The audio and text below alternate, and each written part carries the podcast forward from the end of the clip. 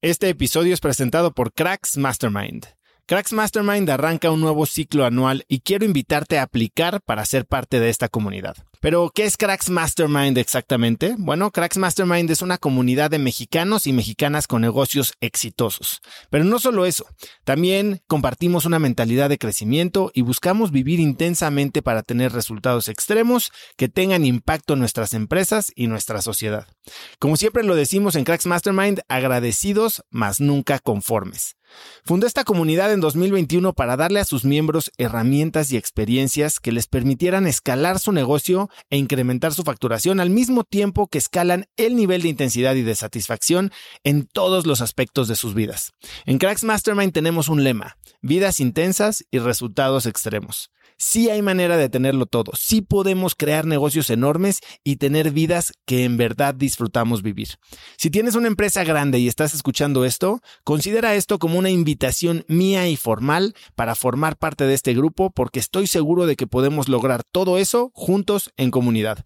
Quedan muy pocos lugares para el ciclo anual, así que si quieres ser parte, llena tu aplicación en cracksmastermind.com y espero verte muy pronto. Una vez más, es cracksmastermind.com. Este episodio es presentado por LAPI Laboratorio Médico. Si bien Cracks es el podcast número uno de negocios y tecnología, he notado que los temas relacionados con el bienestar y la calidad de vida son de los que más interés generan con la audiencia. Cada vez somos más conscientes de la importancia de nuestra salud y debemos aprovechar las herramientas que tenemos a nuestro alcance para mejorarla. LAPI Laboratorio Médico brinda a las compañías herramientas de salud laboral como exámenes de ingreso y análisis médicos periódicos para garantizar la salud de su personal vía unidades móviles en sitio o en sus múltiples sucursales en la República Mexicana. Si quieres elevar la salud de tu personal, LAPI te ofrece asesoría sin costo y 30 días de crédito para cubrir tus necesidades a nivel nacional ingresando a cracks.la diagonal LAPI. LAPI se escribe L-A-P-I. Yo ya estaba deprimido y no me había dado cuenta. Pero lo tapaba, lo tapaba con todas las exigencias que yo me puse. Pues me, me cambio de país, no importa. Me cambio de relación, no importa. Mi divorcio, no importa. Pum, me da cáncer una vez, no importa. Cáncer dos veces, no importa. Cáncer tres veces, no importa. Todo no importa, no importa. Yo soy de acero, yo puedo, yo soy fuerte. Pues de repente, ese pobre niño, pues está chillando adentro diciéndote, ponme atención.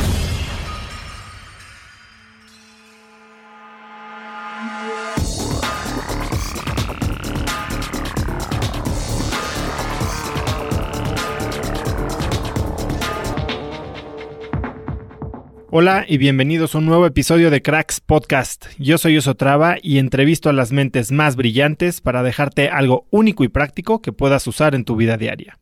Hoy tengo como invitado a Mauricio Martínez. Mauricio es un actor, cantante, bailarín y escritor mexicano que está verdaderamente haciendo olas en el circuito teatral de la ciudad de Nueva York, en donde ya estelarizó el musical On Your Feet, basado en la vida del cubano Emilio Estefan.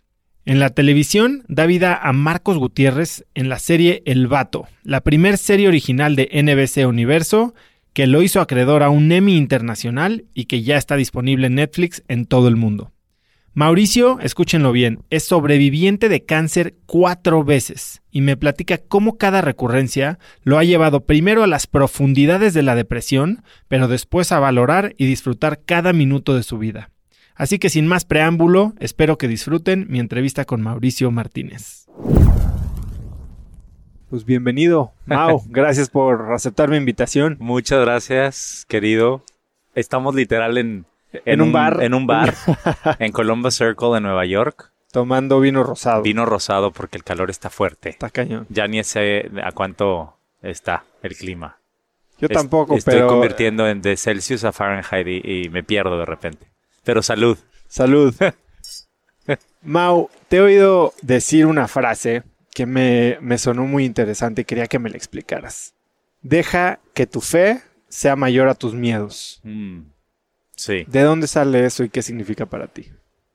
Uy, sale de, de toda la resiliencia que he tenido que aprender en esta vida, ¿no? Eh, soy un sobreviviente de cáncer, no una, ni dos, ni tres, sino cuatro veces a mis 41 años. Soy un migrante mexicano viviendo en Estados Unidos en la época de Trump, que cualquier mexicano sabe lo que significa eso en estos momentos. Soy un hombre abiertamente gay que he tenido que defender mis convicciones, mis creencias, mis preferencias, mi estilo de vida, mi privacidad ante la prensa, ante el público, ante mi familia, ante mis amigos, con las redes sociales. Y me he tenido que enfrentar a mis propios demonios también en mi propia vida, ¿no? A, depresión, ansiedad, eh, por el cáncer, antes del cáncer, eh, me he casado, me divorcié, viví todo eso, eh, me he mudado 27 veces en mi vida He vivido en tantos lugares, em, Londres, Nueva York, muchas veces Los Ángeles, la Ciudad de México, Monterrey. Y todo eso me ha, convertido en, en, un hombre que cree mucho en su fe. Y para mí la fe no es, no es Dios ni la religión. Soy, soy creyente, soy mexicano, me crié católico, pero no voy a misa. No, pues yo creo que lo que la religión católica dice de personas como yo, pues sí, ahí, ahí siempre le digo a mi mamá, ¿no? Que es súper católica, pero le digo, pues mami, pues para la iglesia católica yo, imagínate un gay divorciado, pues me voy a podrir, morir podrido en el infierno. y se ataque la risa. Pero soy espiritual, ¿no? Me encanta la imagen de la Virgen de Guadalupe porque me recuerda a mi madre, me recuerda a México, me recuerda a mi infancia me recuerda a la basílica, que para mí es muy, muy México. Y creo en eso, me, tengo fe a mí mismo, le tengo fe a, muy poca gente, realmente fe, de creerles. Creo en Dios, sí, sí, tengo fe en Dios, tengo, le tengo fe a la vida, le tengo fe a Nueva York, le tengo fe a mi carrera, le tengo fe a mi talento y le tengo fe a mi resiliencia sobre todo. ¿Y a qué le tienes miedo? Le tenía antes miedo a la muerte, mucho. Pero hasta que la vi cerquita, ya la, la, entendí, la comprendí y ya somos amigos. Quiero, quiero entrar un poquito a eso. Creo que poca gente ha tenido esa experiencia de enfrentarse tan cercanamente a la muerte. Tú la has tenido. Muy cerca. Muy cerca y cuatro veces, ¿no? Sí. Eh, Cuatro veces por el cáncer, más todas las veces que luego con la depresión, si no me atendía bien. Que es un tema que quiero tocar porque ha sido muy vocal sobre la depresión y quiero entrar un poquito a eso. Pero hablando del cáncer, que es tal vez lo más tangible en términos de verla cerquita, ¿no? Sí, te dice la palabra y equivale eh, luego, luego a muerte, me voy a morir, ¿no? Entonces, ¿tú cómo has vivido eso? ¿Qué has aprendido de esta recurrencia, o sea, cuatro veces. Tal vez hay gente que tiene cáncer y entra en remisión y espera que es la última vez que le den. Sí. Cuatro veces. Cuatro veces. La primera estaba, las primeras dos yo estaba acompañado de quien ahora es mi, ex esposo, que hoy es de mis mejores amigos, Emilio. Eh, lo adoro y si no lo hubiera tenido a él, yo no estaría hoy aquí. O no estaría de la misma manera, porque él se acordó de todo a mí el doctor me, eh, para mí, ¿te acuerdas de Charlie Brown, de la maestra, cuando va, va, va, va, va, que como que hablaba con un ruido? Después de oír la palabra cáncer, a mí se me, todo se fue a cámara lenta. Yo ya no oía lo que, lo que decía el doctor. Eh, eran ruidos para mí. Y Emilio se acordó de todo, ¿no? Se acordó de la gravedad, de qué tamaño eran, los tumores en ese momento. Y esa primera vez me, me informé mucho, me eduqué mucho del tema. Eh, era la primera vez que me pasaba a mí, pero ya le había pasado a mi padre y murió de cáncer de próstata. Eh, tenía... ¿Tu cáncer es de vejiga? De vejiga, sí. El cáncer que he tenido cuatro veces. Y, y lo pasé. Fue fuerte, pero a la vez fue, fui muy cobijado de mucho amor en esa época, de, con mi madre, con mi mejor amiga, Fernanda Castillo, a quien adoro, que es mi hermana también actriz, pero más que nada es hermana para mí. Mi mamá que se fue a México, ah, dejó Monterrey por como cinco meses y se mudó con nosotros, conmigo y con Emilio. Y Emilio, ¿no? Que fue un hombre que me cuidó, me protegió y me, me, me ayudaron muchísimo ellos tres. Yo les decía el, mi Mactrío. y eran mi Mactrío y, y el, el, equipo que me, que me salvó. La segunda vez, fueron tres años después, esto, la primera fue en el 2010, la segunda fue en el 2013 y fue un pequeñito tumor que me encontraron y yo me iba a ir a Mérida a filmar una película. Me fui, de hecho, me hicieron mi revisión y los resultados se, los dieron a Emilio mientras yo filmaba la película. Y me habló y me dijo, flaco, así me dice hasta la fecha, eh, lo cual agradeceré siempre.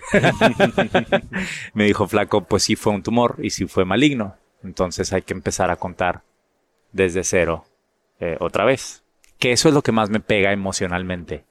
El, es como ir corriendo un maratón y que te regresen, y que te regresen con el cansancio que ya tienes del maratón, ¿no? O sea, que ya llevas 45 minutos corriendo y de repente vuelve a empezar y, y ahora sí, con la misma energía, con la misma...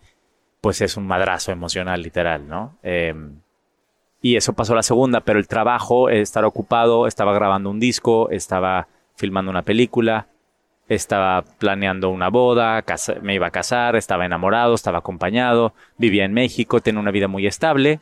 Entonces todo eso ayudó a que la segunda aparición del cáncer, o sea, la primera recurrencia, fuera noble realmente. Me quitaron el tumor, me empezaron a dar quimioterapia otra vez, ya me habían dado radioterapia y todo y ya. Me acostumbré, te acostumbras a vivir con eso. La tercera vez ya me había divorciado, eh, lo viví por primera vez sin pareja, en México, viviendo solo, me dieron ataques de pánico, entré en una depresión fuerte y ya conocí un poquito un lado más solitario del cáncer. Y me las arreglé solito. Pero salí y tenía una base, estaba en México, en mi idioma, en mi tierra, con mi gente. La cuarta vez, pues yo ya, según yo ya no me iba a dar, ¿no? Yo dije, pues ya la tercera es la vencida me habían leído mi carta astral y me dijeron que ya no iba a dar cáncer. Y yo estúpidamente pues creí que, que este tipo que me había leído la carta astral pues ya me había... Mínimo fuiste a que te regresaran tu lana. Pues no, fíjate. ya ni me acuerdo cuánto le pagué. Pero me recomendó ahí unas piedras que creo que hasta la fecha unas de estas que traigo aquí puestas me, me alinean según él. Para las, las envidias o no sé qué rollos. Pero bueno. A mí me gustan cómo se ven, eh, por eso las traigo. Pero la cuarta vez fue la más fuerte para mí, porque yo estaba protagonizando el musical que hice acá en Broadway con Emilio Estefan, haciendo la de Emilio Estefan, esposo de Gloria. Después de un año de estar haciendo el musical, de gira por todo Estados Unidos, con éxito, con dinero en mi cuenta, eh, en un proceso migratorio para tener mi residencia, eh, contento, saliendo con alguien norteamericano, empezando una relación, haciendo nuevos amigos, la vida increíble. Eh, nominado para el Emmy por El Vato, la serie que hice este, para NBC, que está en Netflix. Todo iba increíble. De repente, un 10 de julio del año pasado, o sea, hace un, año, pues voy al baño y haz de cuenta que abro una botella de vino tinto, que es como te das cuenta, sangras al orinar. Y, y, y pues entré en pánico. Y sí, me encontraron cuatro tumores. Y me acababan de hacer en México una revisión tres meses antes y estaba limpio. Entonces en tres meses mi cuerpo manifestó o produjo cuatro tumores.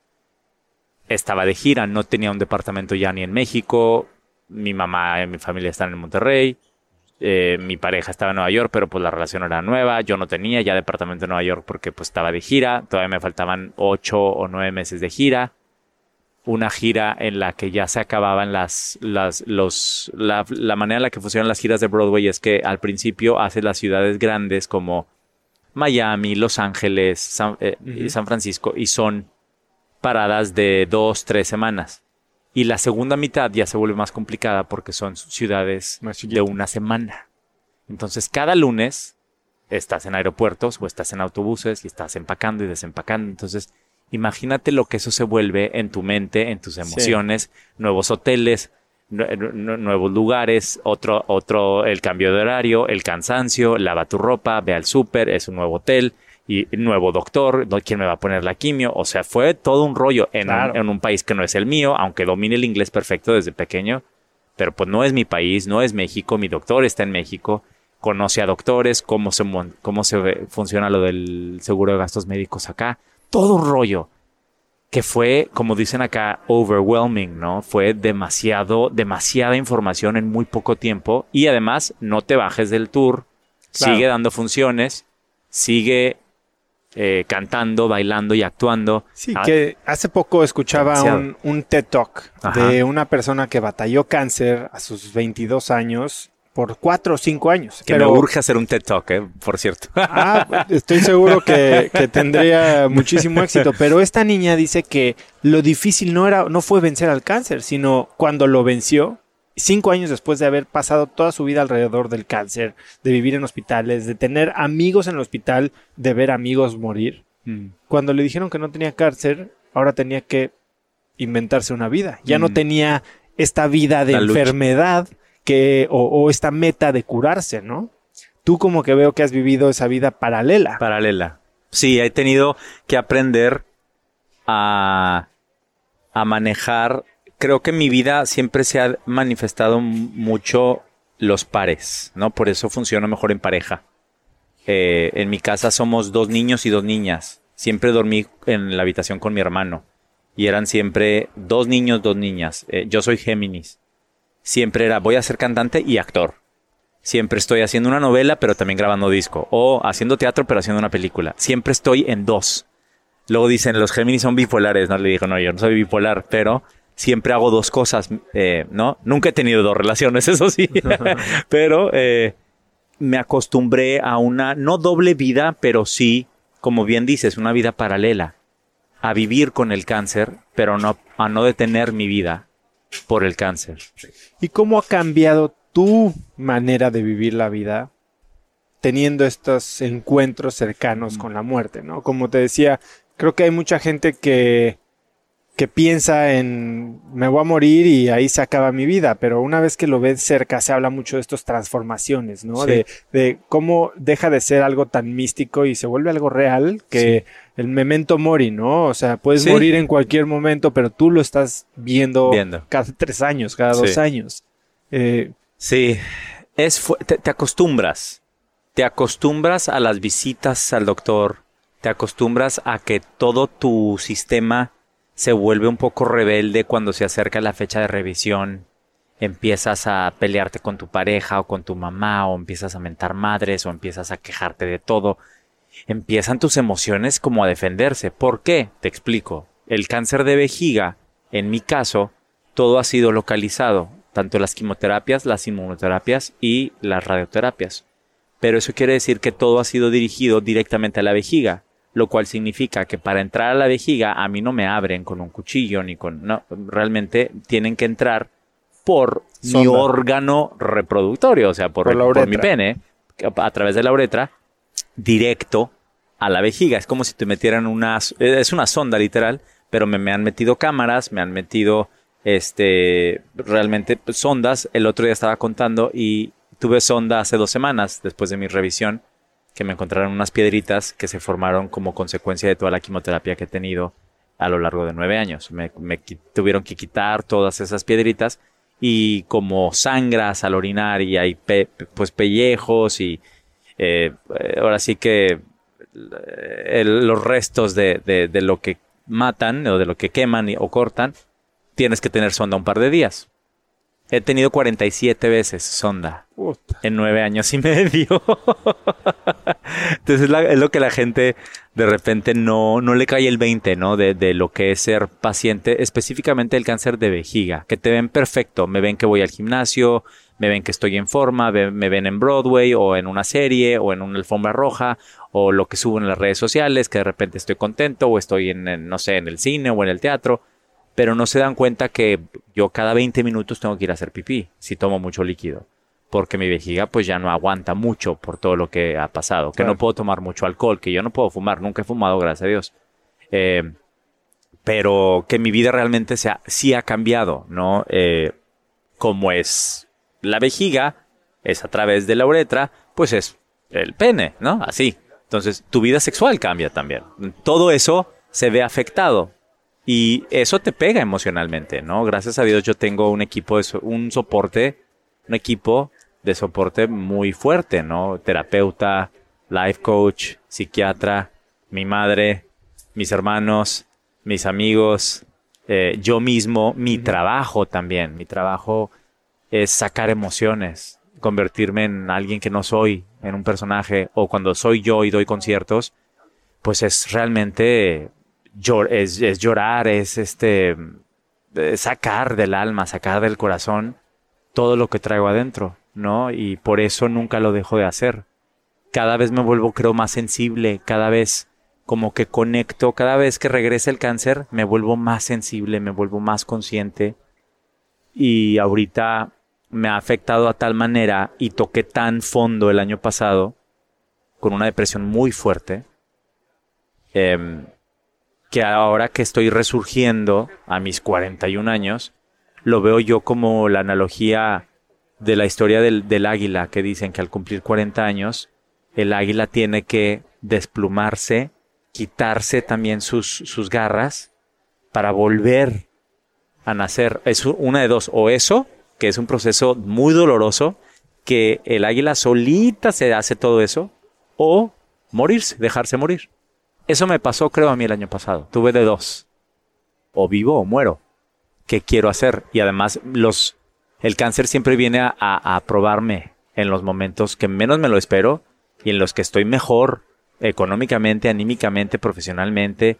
Siempre viene como un madrazo, así a, a sacudirme todo y es como diríamos en México, un ubicatex que me hace siempre reflexionar de, a ver, ¿qué estoy haciendo? Estoy tomando las decisiones correctas, estoy con la persona correcta, estoy en el lugar correcto, sí o no, y hacer una introspección, pero una introspección verdadera, ¿no? Eh, y esta vez, esta cuarta vez, se me despertó ahí un chip que me empecé a volver como medio escritor, no paro de escribir. Y este tema de reevaluar cómo vives tu vida cada vez que has caído en reincidencia del cáncer. O sea, ¿Es algo que te ha cambiado la manera fundamental en la que piensas de tus relaciones, de tus objetivos, de en lo que dedicas tu energía? Sí. O sea, ¿cómo se vive eso? ¿Cómo se vive la realidad de no solo haber leído, ni que te platiquen, ni que te cuenten que literal hoy podría ser tu último día? ¿Cómo se vive saberlo? Es muy fuerte. Te sacude todo. Lloras mucho pasas por todas las etapas del duelo. Si has leído esos libros de las siete etapas o los seis escalones o no sé cómo le llamen, sí hay enojo, hay negación, luego hay aceptación, hay resignación, mentas madres, a veces en escena, a veces no en escena. O yo que soy actor tengo esa gran ventaja, ¿no? Apalancar la emoción. Sí, y cañón, y me voy como el borras, ¿no? Así con todo. Yo soy muy intenso, vengo de una familia muy intensa, vengo, soy hijo de una, de una madre muy perfeccionista, que además es pintora, y que es apasionada y, tengo hermanos que también son igual que yo muy intensos a lo que por lo que en lo que creen a quienes aman siempre se, se, se van como el borras a todo no y yo soy igual. Yo lo enfoco siempre en mi carrera en mi talento en, en mis relaciones ahora en lo que estoy escribiendo o a veces en la moda, o a veces en, ¿no? en mi vida, ¿no? Como tal, o decorando mi casa, o en la espiritualidad, pero casi siempre en mi trabajo, en, en los proyectos que estoy haciendo. Pero el estar tan cerca de, de la muerte varias veces, pues te vuelve un ser como un extraterrestre, porque la gente a veces no te entiende. A mí, y ahora que estoy viviendo en este país y en esta ciudad en particular. es lo que hablábamos ahora, ¿no? Sí, que no sería lo mismo vivir en Texas o vivir en, no sé, Idaho o, vivir en Arkansas que vivir en Manhattan, ¿no? En Nueva York, en donde es una ciudad de gente que siempre está deprisa, que tiene mil cosas que hacer, que están pensando en el negocio, en el hustle, como ellos le dicen, que es la lucha, pero una lucha eterna e interminable, ¿no? Y es muy cansado. Por eso en el verano se van, se largan de aquí, se van a los Hamptons o se van a Europa. y, aquí es, son sanguinarios. ¿no? Y la gente aquí, justo lo platicaba con un amigo que lleva, un francés, lleva viviendo aquí en Nueva York 14 años y se va en noviembre. Se regresa a Francia después de 14 años y me dice, es que, y una vez que te vas de esta ciudad, tú eres creo que de las pocas personas que me dices que has vivido tres veces. Varias veces, tres. Normalmente te vas de esta ciudad para nunca para nunca regresar. Yo regreso por el tema Broadway porque aquí es el único lugar, digo, no he ido a Londres, he ido, pero no he trabajado en Londres, pero donde está la perfección en lo que yo hago, ¿no? Claro. Donde está la creme de la creme en el teatro, no solo musical, pero en el teatro. O sea, aquí me codeo con los mejores escritores, con los mejores directores, con los mejores cineastas, con los mejores bailarines, con los mejores coreógrafos, con los mejores diseñadores de escenario. O sea, aquí voy a los Tonys, aquí voy en el metro, te topas con Robert De Niro, en el Central Park vas corriendo y está Naomi Watts, o de repente vas caminando y ves a Antonio Banderas o a Javier Bardem, o estás en una cena y volteas y estás al Hayek, o luego ves a Thalía y estás grabando un dis una canción y de repente en el mismo estudio está Tony Bennett y Lady Gaga y dices, ay, güey, ¿no? Eh, ah, Nueva York es Nueva York, es la capital del mundo. Que quería platicar un poco de eso, o sea, justo le pegaste al clavo de lo que quería tocar. Estás en la cúpula de la industria del teatro en el mundo. O sea, ser actor de Broadway, ser estelar en Broadway, pues no cualquiera. No cualquiera, sí. Tú eres el quinto mexicano en lograrlo. El quinto mexicano, el primero, si no me equivoco, fue eh, Claudio Brook. Después Manolo Fábregas, don Manolo Fábregas, que en paz descanse, el señor teatro. Después fue mi amiga Bianca Marroquín, que lleva creo que ya como 15 años haciendo Chicago. Va y viene, va y viene, va y viene. El cuarto fue Jaime Camil, en Chicago también y les llevé mariachi cuando dieron función juntos, porque los dos son amigos míos por diferentes razones, pero les prometí que si lograban eso, yo les iba a llevar mariachi. Y aquí yo estaba haciendo una obra off-Broadway hace tres años les llevé mariachi. Y el quinto fui yo. El quinto mexicano en protagonizar un musical en Broadway, pero un mexicano que fue exportado, ¿no? O sea, un mexicano que vivió y creció en, esta, en, en México y después cruzó las fronteras para protagonizar. Porque hay otra mexicana llamada Sara Ramírez, que hasta se ganó un Tony, pero ella nació, creo que en Mazatlán, pero se vino muy chiquita a Estados Unidos. Es americana. Es americana, pero sí nació en México y se ganó un Tony. Creo que ella es la única mexicana que tiene un Tony y es la que sale en Grey's Anatomy de la doctora que es gay, latina. Sara Ramírez es, una gran actriz y una gran cantante también, pero a ella yo también la cuento, entonces yo creo que somos seis. ¿Cuál crees que ha sido o que fue la clave para que lograras ese salto de México a Broadway? Y así se llama mi show, de México to Broadway. Eh, creo que fue no quitar el dedo del renglón, porque yo fui muy terco cuando me fui de Nueva York aquí con el corazón roto porque se me acabó la visa. Me vine a estudiar en el 1998. Vine a audicionar en el 97. Acababa de estrenar Chicago y El Rey León, me acuerdo. Y me vine a estudiar 98, 99 y 2000. Y aquí viví esos tres años. Era otro Nueva York, muy diferente al que es ahora. Y me fui porque se me acabó la visa. Pero juré regresar.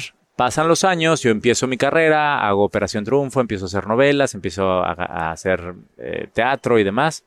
Y en el 2004, mi amigo Jaime Camil me recomienda para ser su suplente en un musical que se llamaba Mambo Kings, basada en la película de Antonio Banderas. Hago la audición, me quedo como el suplente de Jaime, me voy a mudar acá, la obra la están haciendo en San Francisco, no le va bien con las críticas, pierden muchísimo dinero y cierra y nunca llega a Broadway. Entonces no se me cumple mi sueño de llegar a Broadway como suplente, ¿no? Y ya sigo con mi vida. Pasa el tiempo y en el 2011, después de mi primer episodio con cáncer, me, me entero que van a hacer Evita, que es uno de mis musicales favoritos. Y que Ricky Martin va a ser el Che. Sí. Y yo conozco a la directora musical y le mando un email, literal un email que decía, Ricky Martin necesita un alternante, ¿no? pregunta. y me contesta luego, luego, y me dice, Sí, pero tienes visa, le dije, pues de turista, pero si me quedo, pues tenemos un año para que me la den, ¿no? No, no pasa nada. Yo así soy, siempre muy aventado. Y me vine, audicioné, me quedo hasta el mero final y se queda, nos quedamos entre el que se quedó, que es un actor norteamericano, y yo. Y la, literal, la razón por la que no me quedé fue porque yo no tenía permiso para trabajar.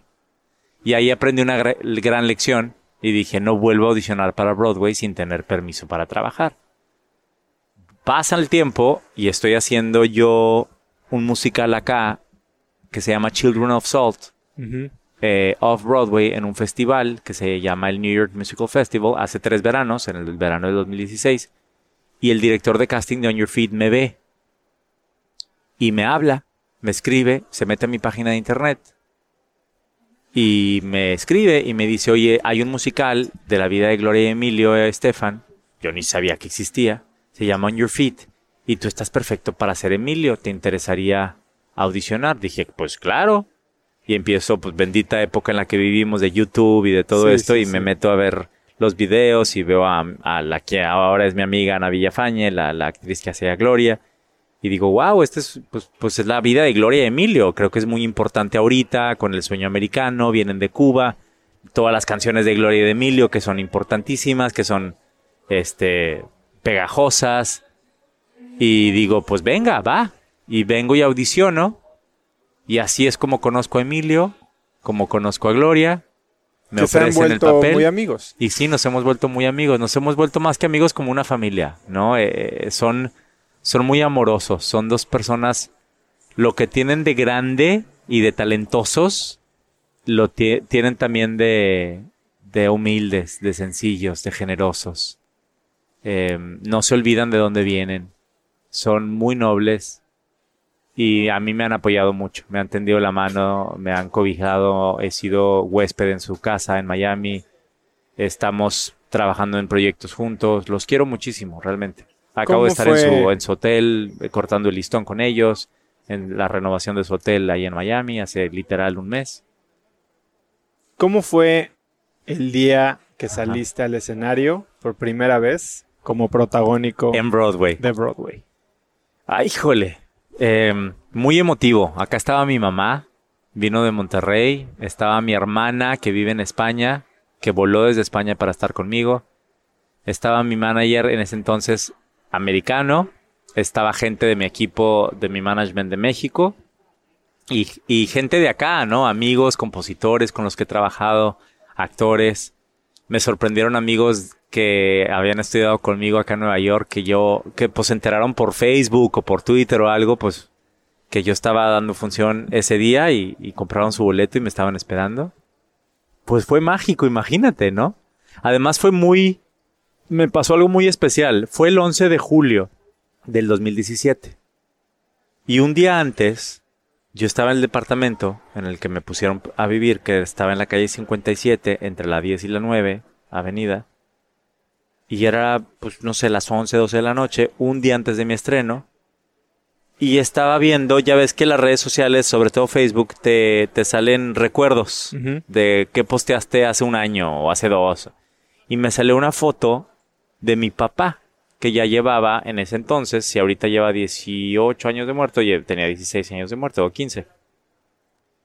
Una foto de él en Times Square, pero el Times Square del 97, cuando vine a audicionar para la escuela, que él me trajo.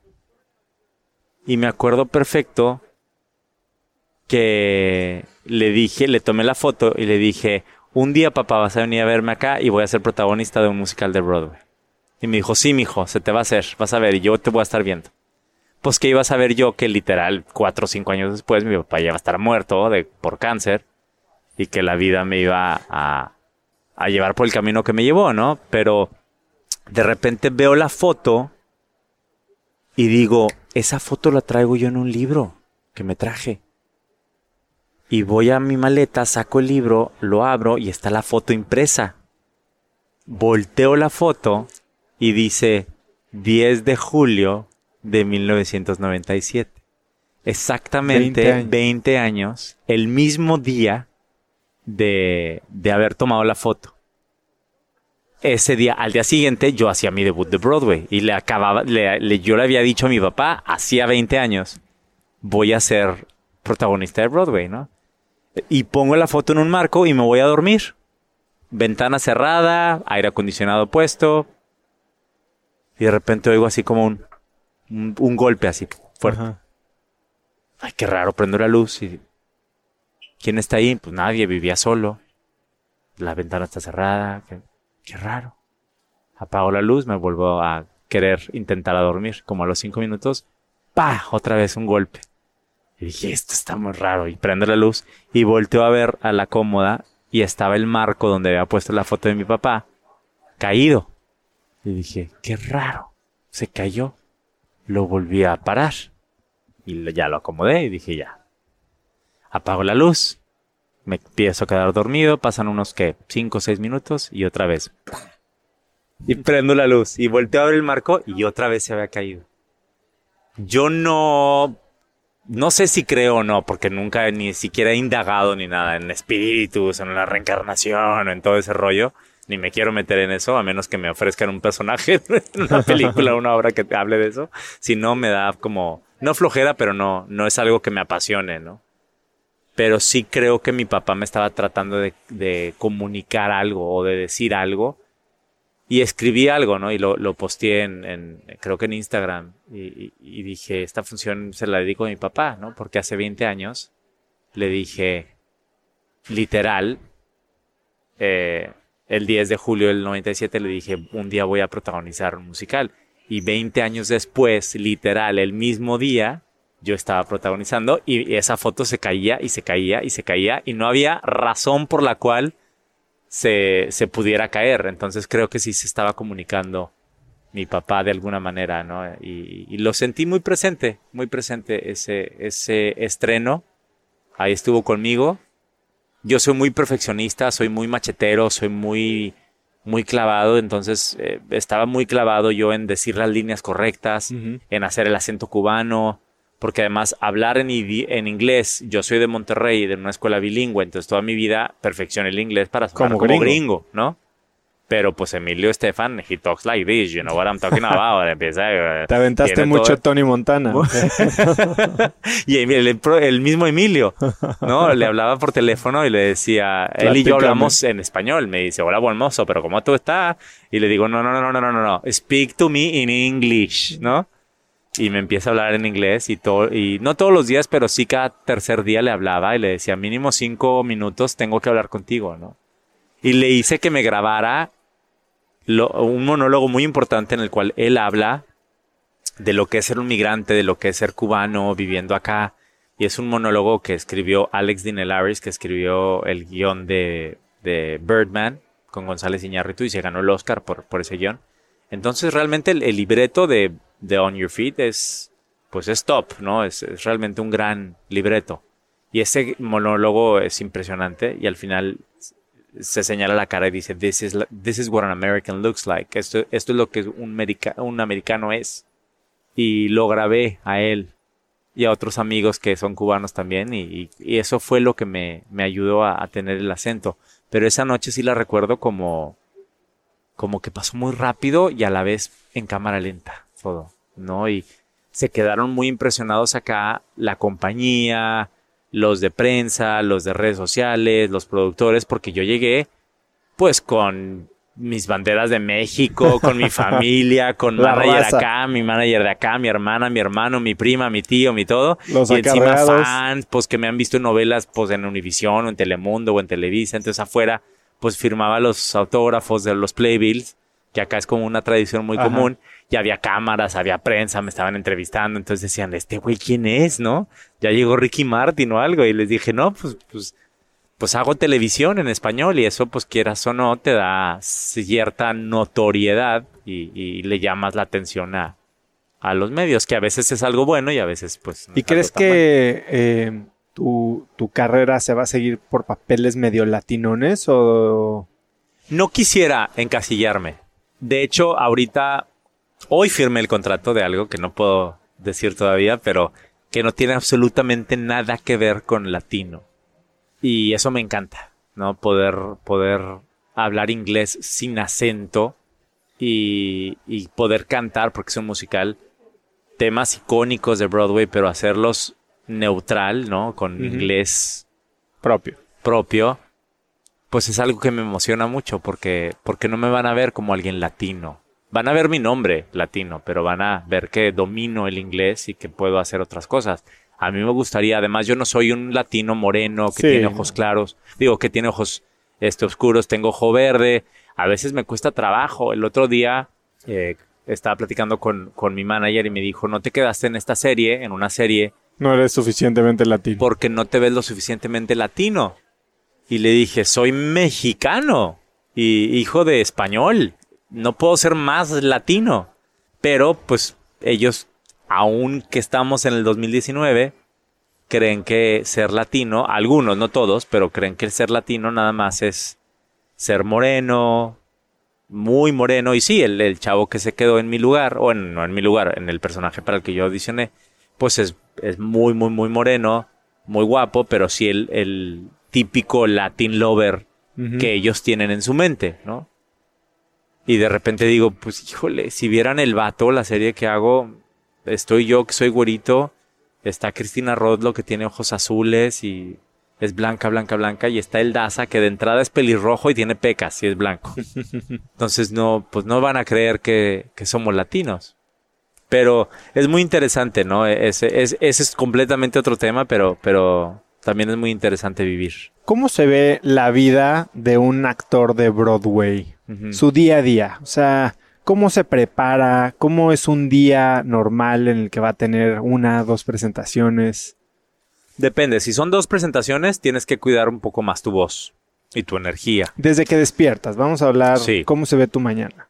Si estoy en temporada, yo me vuelvo como un militar o como un monje, ¿no? Soy muy disciplinado, trato de no hablar mucho para cuidar la voz, porque pues dar ocho funciones a la semana y también depende de qué proyecto, ¿no? Si no es lo mismo estar haciendo On Your Feet o Mentiras que estar haciendo Jesucristo Superestrella o La Bella y la Bestia o El Fantasma de la Ópera, que son mucho más demandantes vocalmente, ¿no? O, o Fiebre Sábado por la Noche, que era muy demandante físicamente. Entonces, pues trato de meditar en la mañana, ¿Cómo escribo. meditas? Medito a veces con ayuda de aplicaciones. ¿Cuál usas? Uso una que se llama Headspace. Este, hay otra que se llama Noise. Y a veces también solo. Eh, mi hermana se convirtió al judaísmo y es life coach y además me enseñó a meditar, pero meditaciones un bueno, poquito tus más papás profundas. regios católicos han estar atacados. Atacados. Bueno, mi papá se murió hace 18 años, pero no, atacados no porque entiende. ya entendieron, pero le dio casi un infarto a mi madre el día que mi hermana, que además se llama como ella, le dijo, mami, soy judía y me voy a, y me voy a convertir y además me voy a cambiar el nombre. Ahora se llama Esther, ya no se llama Diana. Y mi mamá, pero ¿cómo? Si yo te puse ese nombre, la, la, la. Pero si algo tiene mi madre es que primero eh, te declara la guerra, pero a los tres días se vuelve tu mejor aliada y, y entiende perfectamente eh, estar de tu lado y apoyarte, ¿no? Pero, eh, pues sí, así, así, así mi hermana decidió convertirse al judaísmo y, y pues ya. Pero entonces meditas en la mañana. Ella, ella fue la que me enseñó a meditar y hace muchas meditaciones profundas, ¿no? De, a ver, céntrate, cierra los ojos, escucha tus alrededores, respira y enfócate realmente en la respiración. Es de mindfulness. Pero cañón, Ujú. pero cañón, o sea, cañón, no cañón, hace cañón. meditación trascendental con mantras. También, ella también. Yo no tanto.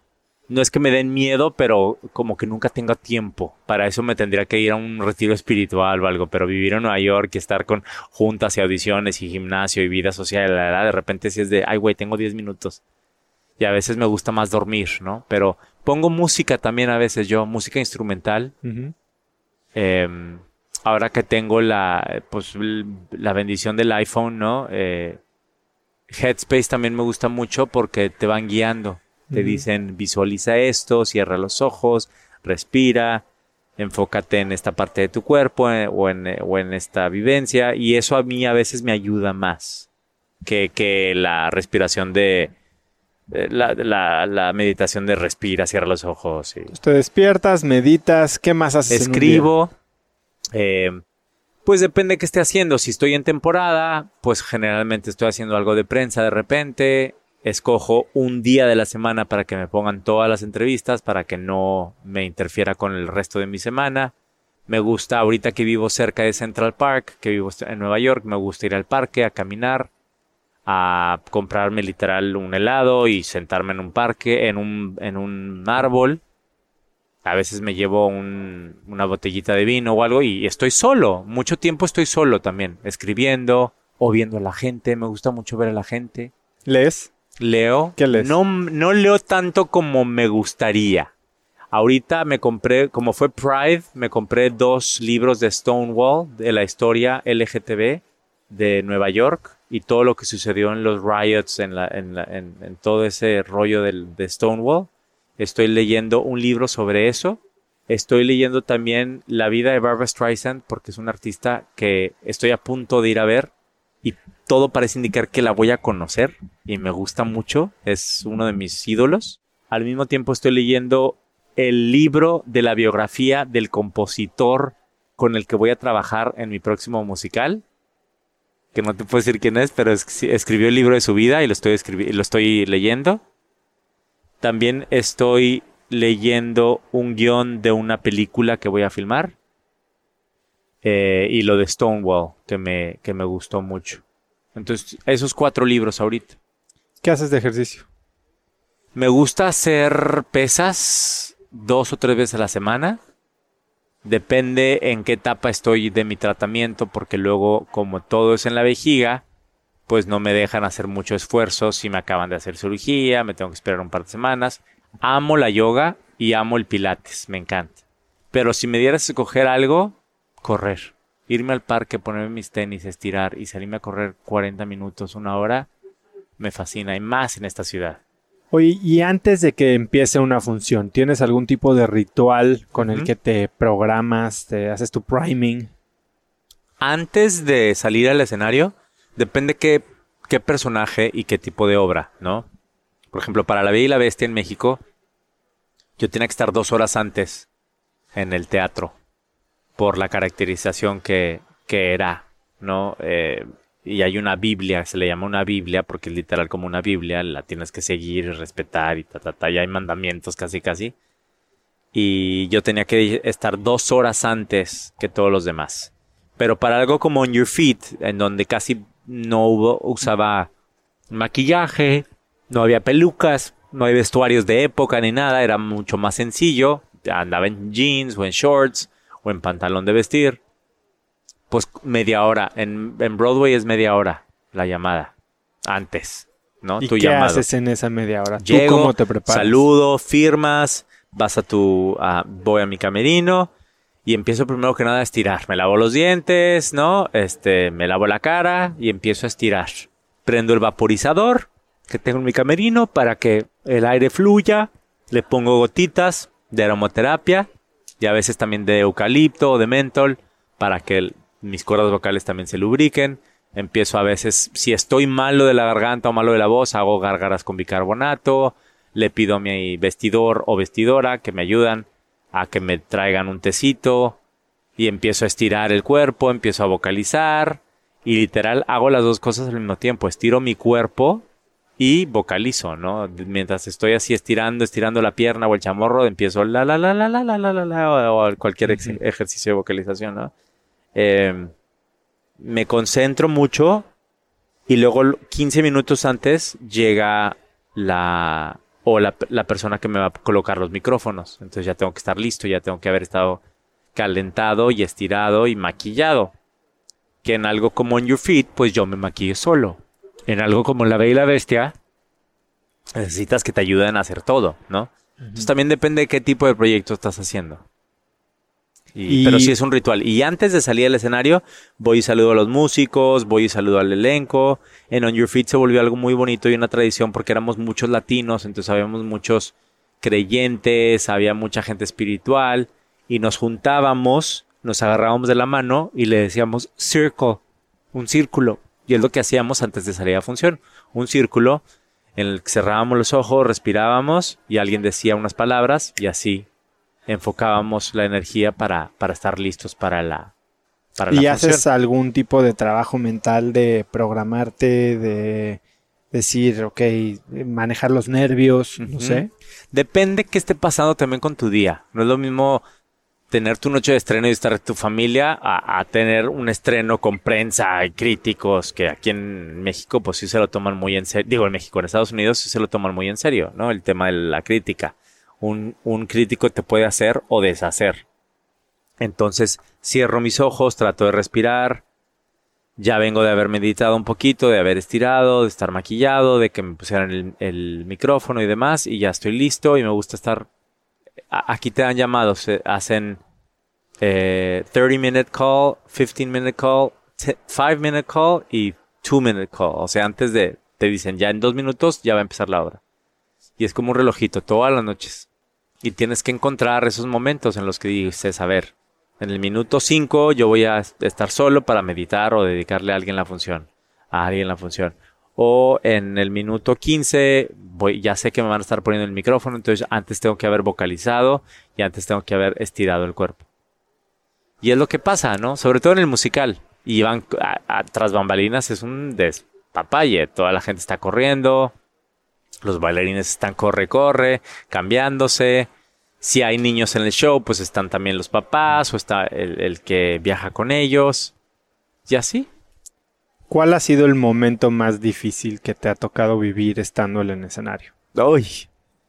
Eh, pues cuando sabía que tenía cáncer el año pasado y sabía que era mi última función antes de la cirugía y la compañía me pidió que hablara con ellos. Los productores me dijeron, ¿quieres que lo anunciemos nosotros o lo haces tú? Y dije, no, yo lo hago. Creo que como líder de compañía se merecen saberlo de mí. Y dijeron, dijeron, ¿cuándo lo quieres hacer? ¿Antes o después? ¿Del intermedio o durante? Y dije, no, creo que durante anunciarle a la compañía. A la compañía me hicieron mi revisión, ustedes saben que soy sobreviviente de cáncer, ¿qué creen?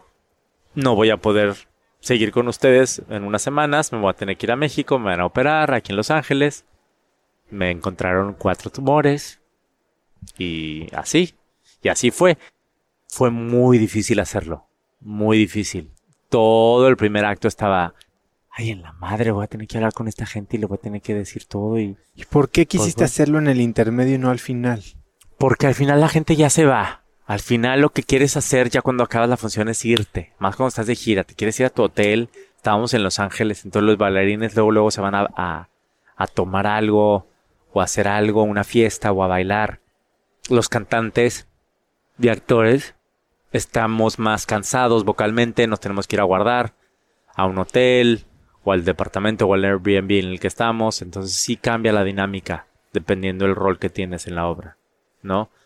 Pero pero esa fue muy fuerte, me acuerdo de esa. Otra vez también que fue muy fuerte para mí fue cuando en el 2001 se cayeron las Torres Gemelas. Yo vivía aquí, pero vivía aquí, pero estaba trabajando en una línea de cruceros cantando. ¿Cuál? En Princess Cruises. Y de no me la sabía. Y de repente, pues pasa lo de las torres, ¿no? Y fue un trancazo para todos. Yo vivía todavía aquí, mi departamento estaba aquí, mi papá ya estaba diagnosticado con cáncer, yo iba a tener que dejar el barco, fue todo un rollo. Pero esa noche específica, yo hacía un show en el que yo cantaba Imagine de John Lennon.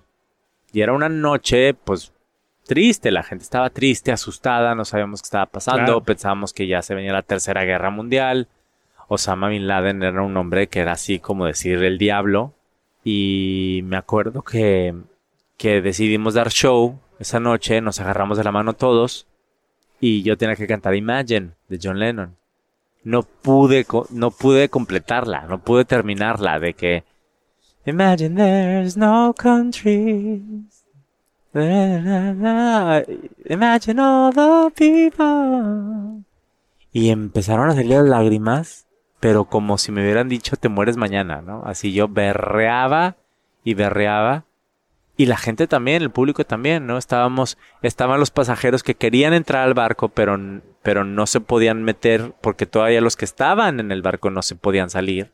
Y como se, se empalmaron los dos itinerarios, tenía, luego los dejaron entrar a los que ya empezaba su crucero. Tenemos a gente compartiendo cuartos que no se conocían.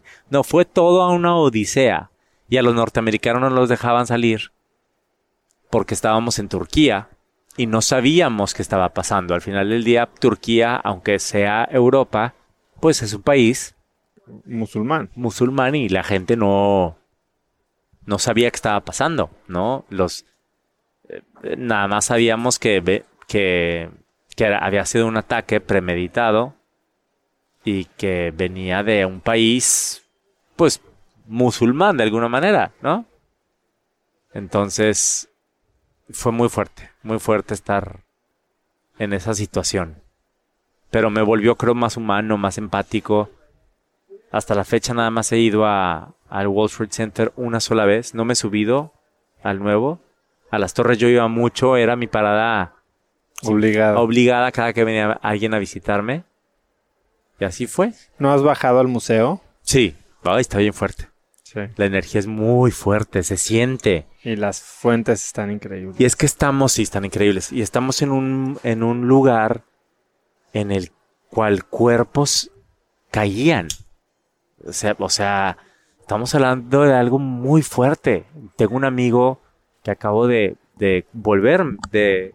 nos- la amistad es nueva, ¿no? Puedes subirte un poquito Sí, la amistad es nueva. Y su hermana trabajaba en una de las torres. Y le tocó estar cuando uno de los aviones se chocó. Gracias a Dios y afortunadamente, ella trabajaba creo que a las 10 de la noche. Digo, a las 10 de la mañana. Entonces llegó y pues pasó lo de las torres. Pero llegó y ya había pasado, ¿no? Ya, ya, ya se habían estresado, ya he estrellado los, los aviones. Y dice que al momento de salir tenía que comunicarse entre torre y torre y había como un pasillo que no podía pasar por el camellón por los, la cantidad de cuerpos que estaban cayendo, la gente que se estaba aventando de las ventanas del piso número 70, 60, 50, porque veían que como se había estrellado el avión en la mitad del, del, del edificio y ellos estaban arriba, pues como fregados se iban a salvar. Esas personas, yo lo leí en algún libro que su, en su en su mente o en su con su instinto de supervivencia decían alguien me va a cachar. Alguien va a estar con una red o alguien va a estar ahí como en las películas de los bomberos sí, con la sí, no con el trampolín que te están esperando pero la gente se aventaba. Estaban com- eh, se estaban suicidando.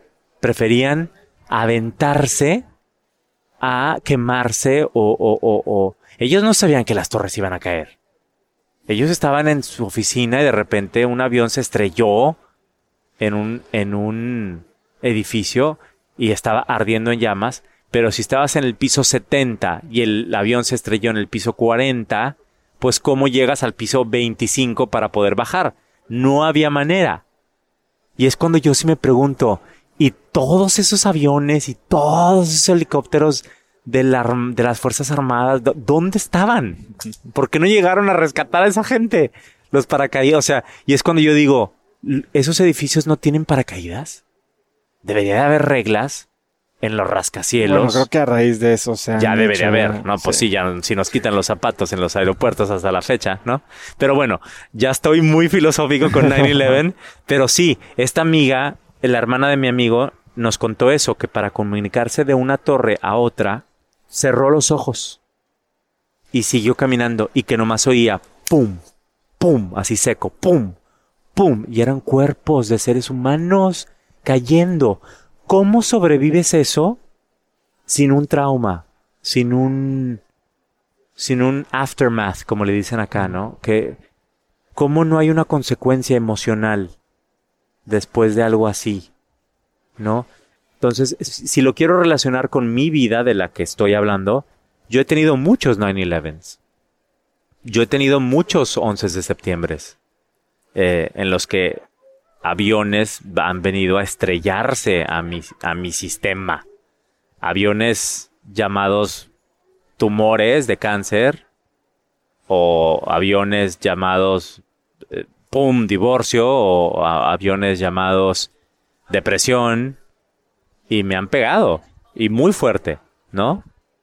Y eso te vuelve, vuelvo a lo mismo, valga el pleonasmo, resiliente. Yo creo mucho en esa palabra.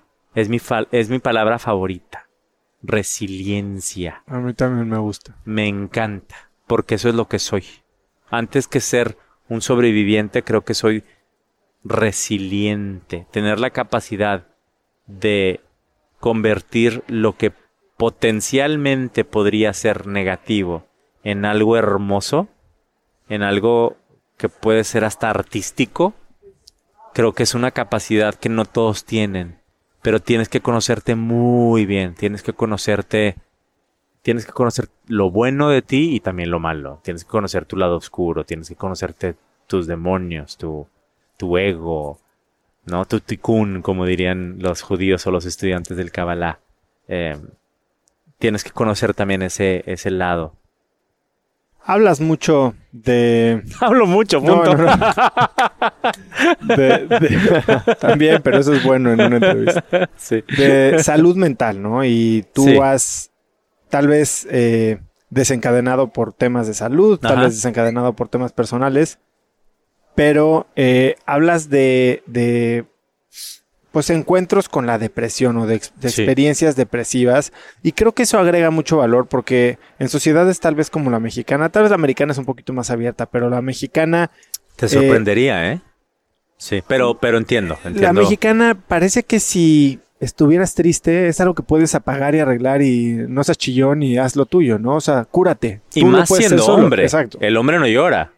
Eh, y que entre menos se permite a la gente expresar este sufrimiento o este padecimiento, pues menos ayuda va a pedir y pues sucede lo que ha, y, y lo has vivido muy de cerca, ¿no? Que amigos tuyos se han quitado la Se vida. han quitado la vida, sí. Eh, Me acabo de enterar que el hijo de una amiga que estuvo conmigo en la prepa, de 17 años, hace un par de semanas, se mató por una depresión crónica.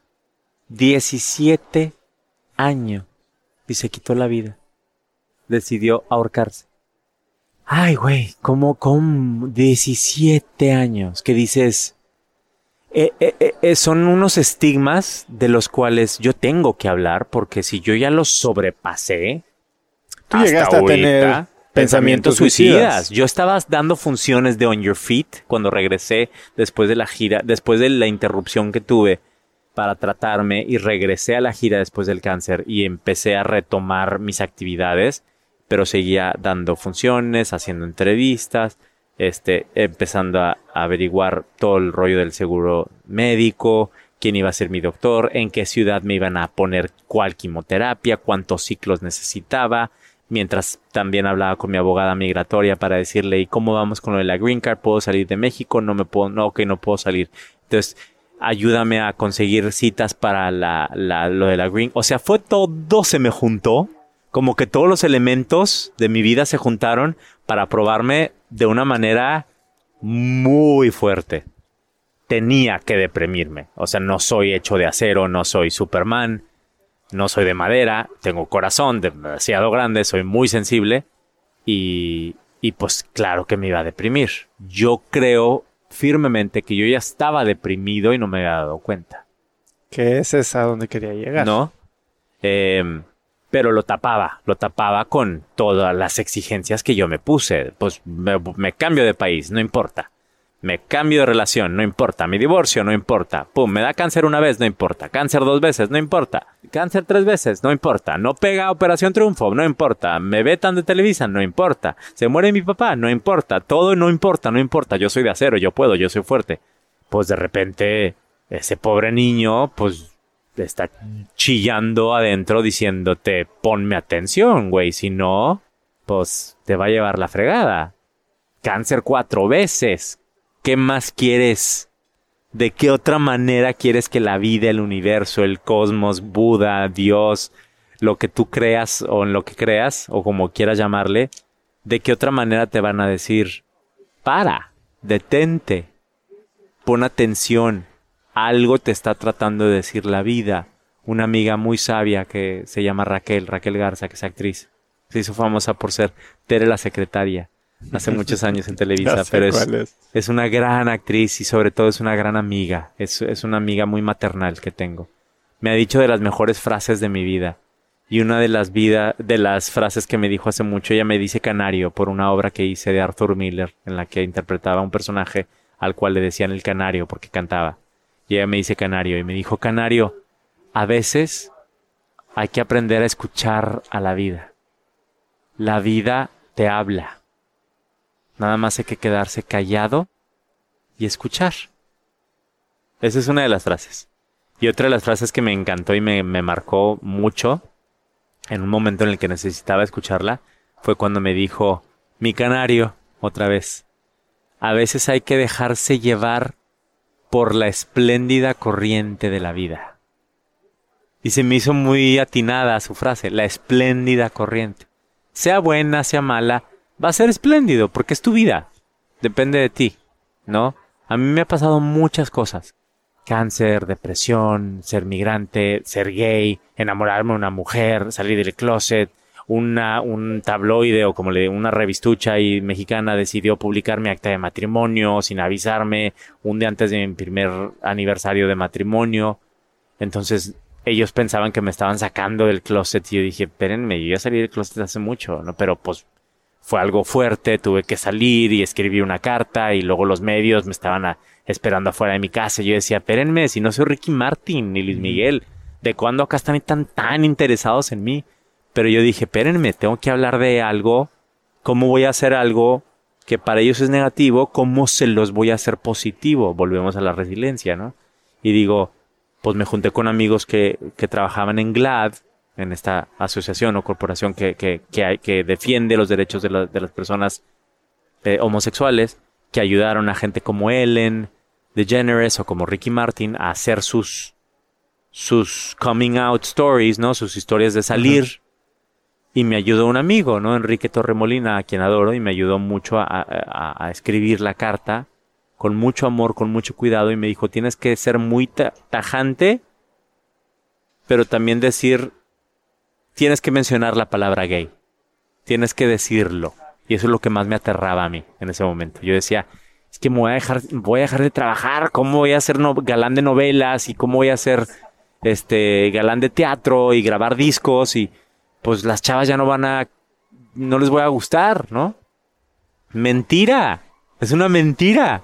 Desde que ese momento yo salgo y digo, a ver señores, no se confundan, yo ya salí del closet con quien tuve que hacerlo en su momento yo soy gay, pero si yo no dije en su momento que soy gay y lo grité a los cuatro vientos y tampoco le vendí mi boda al TV Notas o a la TV Novelas o a Lola o a la quien o a la que tú quieras, fue porque una, yo no vendo mi vida, dos, no lo necesito, gracias a Dios, y tres, porque mi vida privada es privada, no tiene absolutamente nada que ver con mi vida como actor y como cantante en cine, en tele o en radio, ¿no? No tiene nada que ver. Pero toda esa experiencia que viví, ese huracán, pues fue otro avión que llegó a mi torre, ¿no? A mi torre llamada Mauricio. Y, me sacudió. ¿Y cómo manejas esto? O sea, ¿qué le dirías a alguien que justo tocaste el punto hace un momento? Que está deprimido, sí. pero no lo sabe, no sabe ponerle esa palabra. Solo siente, se siente débil, se siente desmotivado, se siente triste, pero depresión no es una palabra que manejamos a la ligera o que se permite manejar a la ligera. y luego hay gente que la suelta como sueltan el te amo, te amo, luego, luego ya en la primera cita. Espérame, güey, espérate, para decir te amo tienen que pasar años, ¿no? Y realmente sentirlo. Es igual a depresión. No es lo mismo, ay, estoy triste porque troné con mi novio, o estoy triste porque troné matemáticas, o estoy triste porque en mi caso no me quedé en, en esta obra, o no me quedé en este, en este proyecto, o mi disquera me dijo ya no tenemos lana para hacerte un disco, ¿no? Eso es tristeza. Y no es banal y tampoco hay que minimizarla, hay que sentirla. Creo que es muy importante, sobre todo los hombres, eh, más que nada los heterosexuales, que de repente, y los latinos, que somos, que son, son, pues tienen una creencia de que el hombre no llora y no, mijo, usted es un macho y no llore. sí llora, güey, llora y ponte pedo y, y llora bien y bonito, porque te va a sanar el alma. ¿No? Eh, llorar es perfecto de lo que estás hablando. Sí, y llorar es sanador. Llorar es bueno para ti, para todo el mundo, para tu entorno, para tu vida, para tu alma, para tu corazón.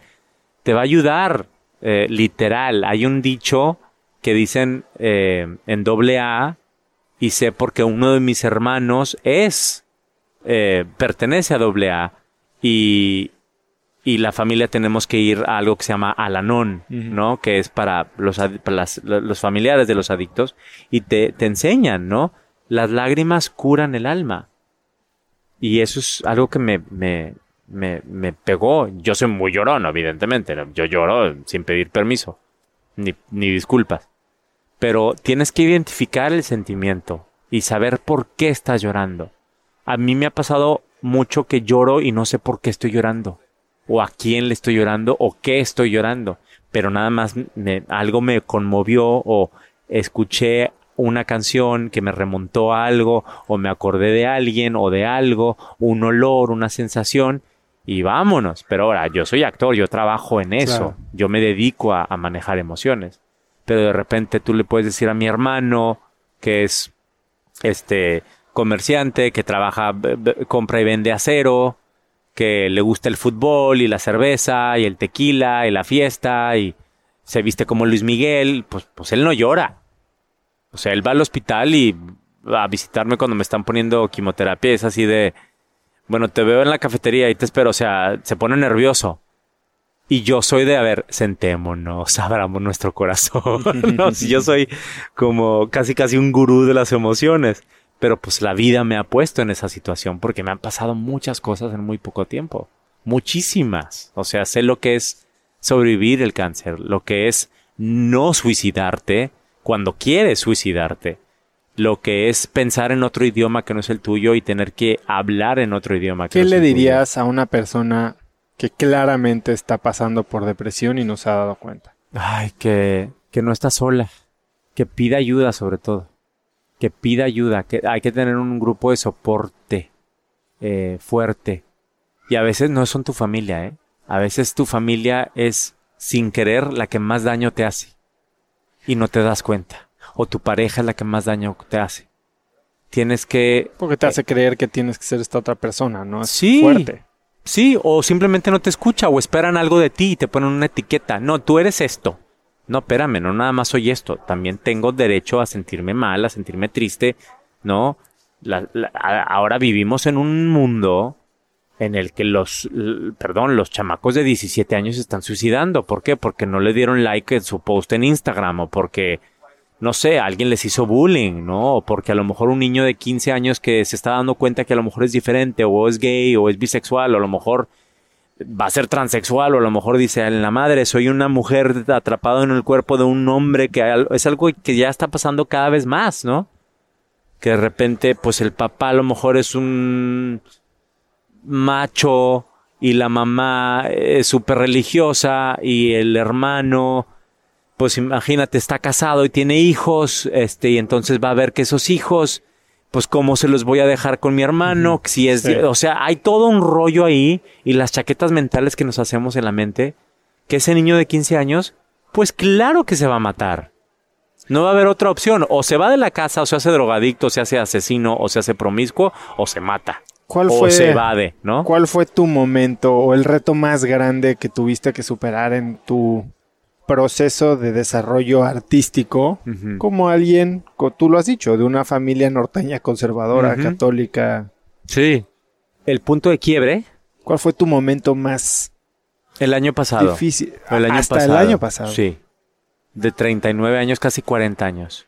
Estando en San Francisco. Que realmente pensé, me voy a matar. Lo pensé, lo llegué a pensar. Dije, me voy a tomar todas las pastillas de todos los, los tafiles y los ribotriles que tenía. Me los voy a así chingar todos. Me los voy a en todos, vámonos. Bye.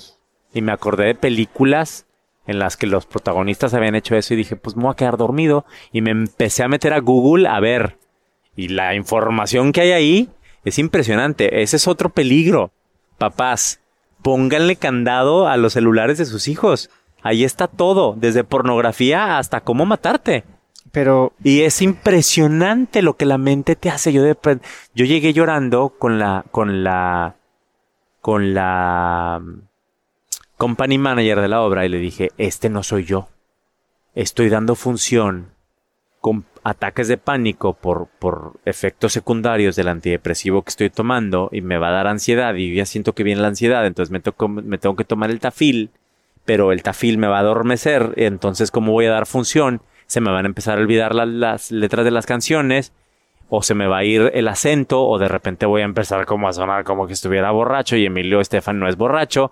Entonces, ¿cómo le voy a hacer? Mejor me voy al cuarto, pero si me voy al cuarto voy a empezar a estar solo, toda la compañía va a estar en el teatro, yo voy a estar en el cuarto y voy a empezar a, a empezar en pura estupidez y voy a meterme a Google y voy a empezar a ver ¿cómo cómo, sales de eso?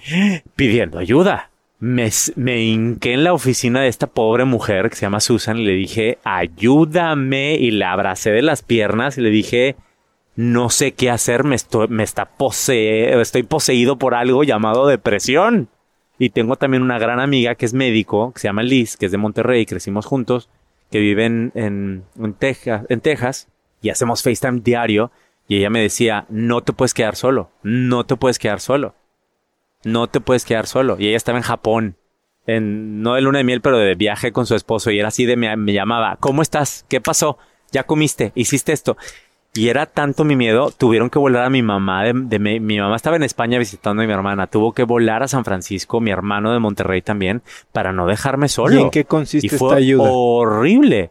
En hablar, en aceptar, en decir, a ver, tengo un problema. Como el alcohólico tiene que sentarse hasta que di- diga, a ver, yo tengo un problema que se llama alcoholismo. O el drogadicto dice, yo tengo un problema que se llama drogadicción, ¿no? O el adicto al sexo dice, en la madre, pues me gusta, es un problema, es una adicción. Estamos llenando un vacío. El estigma de la enfermedad mental es enorme existe y la gente le da miedo hablar. A mí mismo me daba miedo decir, ¿cómo si yo soy la estrella de la obra y soy el famoso de la compañía y soy el que sale en la tele y me acabo de ganar un Emmy, tengo un show en Netflix y tengo vendo mis discos al lado de los de Gloria Estefan y soy el famoso y salgo en las revistas y me piden autógrafos y soy el guapo y la madre?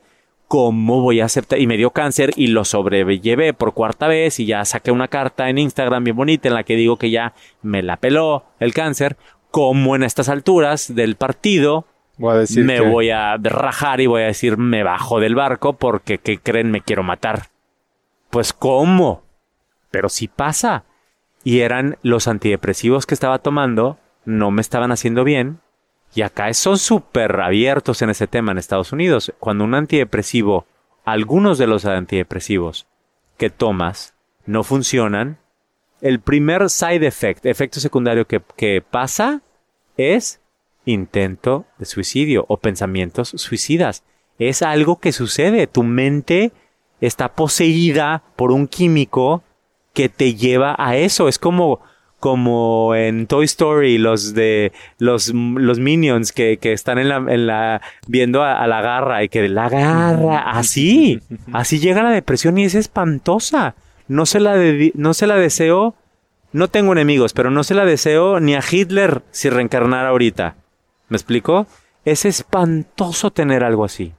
No quieres ver la luz del día, no quieres que la gente te vea, te da miedo salir, te da miedo gastar dinero, te da miedo comer. Ahora, si tienes depresión fuerte con un trastorno de ansiedad generalizado, como fue mi caso, mezclado, de gira en Estados Unidos, siendo mexicano, todo eso y haciendo un show de Broadway ocho veces a la semana, o sea, claro que va a llegar un momento en que vas a decir, ya, ya reventó la liguita, ya, se, ya, va a tronar. Y yo que soy perfeccionista, que me exijo de más, siempre, Sí, no.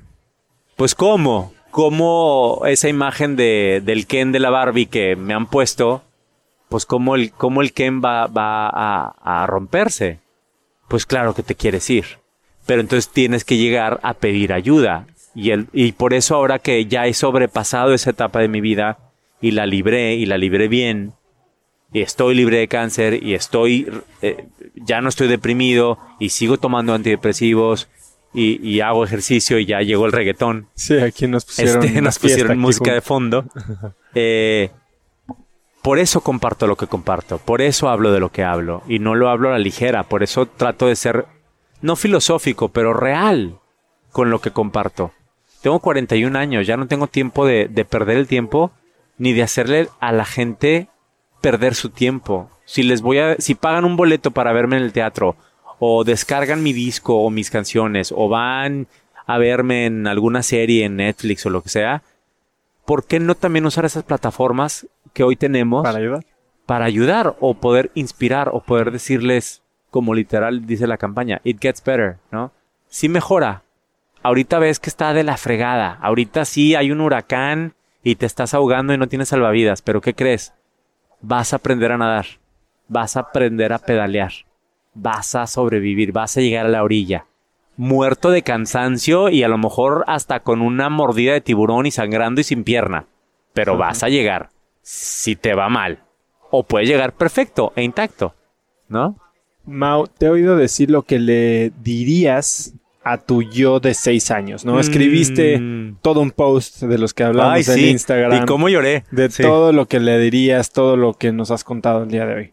¿Qué crees que te diría él si hoy te viera? 35 años después. Ay.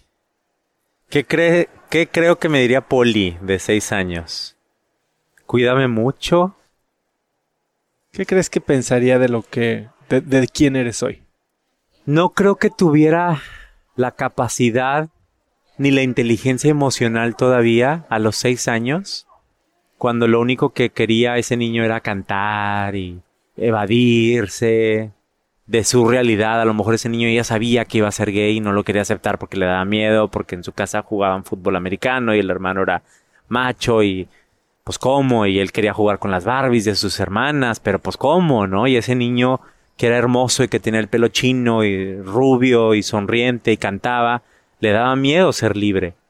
Y hoy el adulto de 41 años ha marchado en Monterrey con una bandera gay cantando canciones de mujer, pero también vestido de traje y elegante, ¿no? Y eh, ha cumplido sus sueños, le ha, le ha regalado a ese niño muchas satisfacciones, le ha regalado literal conocer a Mickey cuando ese niño no lo conoció, eh, ponerse camisas de Mickey a sus 41 años, eh, lo lleva al teatro a jugar y a ser bestia, a ser príncipe de Disney, a bailar como John Travolta, que era lo que me gustaba a esa edad. Yo veía Vaseline yo quería ser John Travolta para andar con Olivia Newton-John, ¿no? Eh, se te va a hacer. Se le hizo. Yo creo que diría gracias, pero cuídame mucho, porque ese, ese niño de seis años tiene mucho miedo. Ese niño de seis años todavía no aprende inglés bien, lo habla mucho, tararea las canciones de Vaselina, pero ni siquiera sabe qué significan. Eh, ese niño no sabe que se va a enamorar de mujeres y de hombres. Ese niño no sabe. Entonces yo creo que ese niño me diría, cuídame mucho, vamos a jugar, canta conmigo, ven, súbete al techo de mi casa, que es donde yo jugaba y cantaba y, vamos a jugar juntos. Como el musical de Billy Elliot, no sé si lo viste, pero basaron el musical en la, en la película, hicieron un musical en Londres y en, en Broadway y la música la hizo Elton John. Y hay una parte hermosa que Elton John recrea de alguna manera muy similar ahora en Rocketman en su biografía cinematográfica, en la que Billy Elliot está a sus que 8, 9, 10 años que tiene el personaje, ensayando en la sala de ensayos donde ensayaba y pone el cassette en la grabadora del lago de los cisnes y empieza a bailar. Y de la nada sale un Billy Elliot ya adulto a bailar con él igualito y empiezan a bailar parejitos así, parejitos, ¿no? Hermoso ballet. Un dueto muy hermoso. Y de la nada no te has dado cuenta y, el Billy Elliot grande, adulto, toma de la mano al Billy Elliot niño y lo, y lo, y lo empuja y empieza a volar por todo el escenario. Además con el... O sea, así que la, la, la gente se muere, ¿no? Mira, me acuerdo y se me pone la piel chinita. La gente se vuelve loca con esa escena. Eso yo haría. No, yo creo que ese niño está esperando que llegue la bestia de la Bella y la Bestia. O Tony Manero, vestido de Travolta. ¿No? O Emilio Estefan. Sin saber, cuando yo tenía seis años, Gloria Estefan todavía no era ni famosa, yo creo, ¿no? Yo ni sabía lo que me iba a pasar. Pero todos los personajes que yo he tenido la fortuna de hacer, sobre todo en el teatro, que es lo que más me ha marcado, este, y hay un, mira, ahora que hablamos del niño, hay un niño Sí, llorando. No, ¿quién está llorando aquí atrás? Este, llegarían a jugar conmigo, ¿no? En Monterrey, en mi casa. Bueno, en San Pedro, de donde soy. ¿Qué es algo que has aprendido de ti en los últimos 6, 12 meses? Que se vale decir que no. ¿A qué has aprendido a decirle que no? A relaciones, amistades, a opiniones, a mi ego, al miedo, a la depresión, literal patearle, decir no, no me vas a ganar, al cáncer, otra vez, a, a un presidente de Estados Unidos con todas las ideas locas que tiene. Yo soy la prueba de que no, de que no somos lo que él dice, de que somos completamente lo opuesto, que hacemos esta nación mejor, los mexicanos precisamente. Si nosotros no existiría esta nación o no, no estaría de pie. Eh, le he dicho que no a la gente que no tiene eh, eh, que no tiene la inteligencia emocional que se requiere para estar en mi vida. Porque soy un hombre que vive su verdad. Soy un hombre que tiene que ir al hospital cada tres meses a que le metan una camarita por el pene para... ¿No? Soy un hombre que tiene seguidores porque hace televisión y porque hace teatro y porque es conocido. Le voy a dejar la palabra famosa a Lady Gaga y a Madonna. Yo soy meramente conocido. Pero digo lo que siento, cómo lo siento y no voy a pedir disculpas ni a mi mamá de ser como soy. Ya tengo 41 años, pago muchísimos impuestos como para pedirle permiso a alguien o pedirle disculpas a alguien de ser como soy o de amar como amo o de creo de cantar como canto. Yo me he pagado mis discos, yo me he pagado mis conciertos, yo me he pagado mis abogados, yo me he pagado mis visas, yo me he pagado mi residencia para estar aquí en Estados Unidos, yo pago mi renta, no me mantiene nadie. Entonces, pues cómo, ¿no? Eh, sí, e, eso he aprendido y me he aprendido a amar más, a verme con ojos más nobles. Yo he sido muy duro conmigo mismo. He sido mi, mi juez y mi verdugo, pero he sido muy duro conmigo mismo por, por la perfección. Vengo de una familia y vengo de un de una casa en la que nuestra madre, que es increíble y es mi roca y es mi mejor amiga y la amo, pero también es muy dura. Y a ella la enseñaron a ser perfecta desde chiquita. Y la casa es perfecta, los muebles son perfectos, los, los niños estaban vestidos perfectos, limpios. Ella casi casi estás terminando de comer y ya te quito el plato para lavarlo y guardarlo. O sea, todo tiene que ser impecable. Y así es mi mamá. Y de, de alguna manera, pues yo heredé algo de eso. Y yo lo veo mucho en mi vida, en mi carrera. Tengo que ser perfecto, tengo que ser el, el, el, que canta mejor, el que tiene el mejor cuerpo, el que tiene el mejor crédito, siempre el protagonista, siempre tengo que cantar las mejores canciones, este siempre, hasta los tweets o lo que publico tiene que ser impecable. De repente digo, espérate, hoy no te peines, hoy no te rasures, hoy relájate, no pasa nada, te vas a ver igual de bien. Me ha costado mucho trabajo aceptarme así, darme esos permisos. Eh, y en este último año me he, dado muchos permisos. Muchos permisos.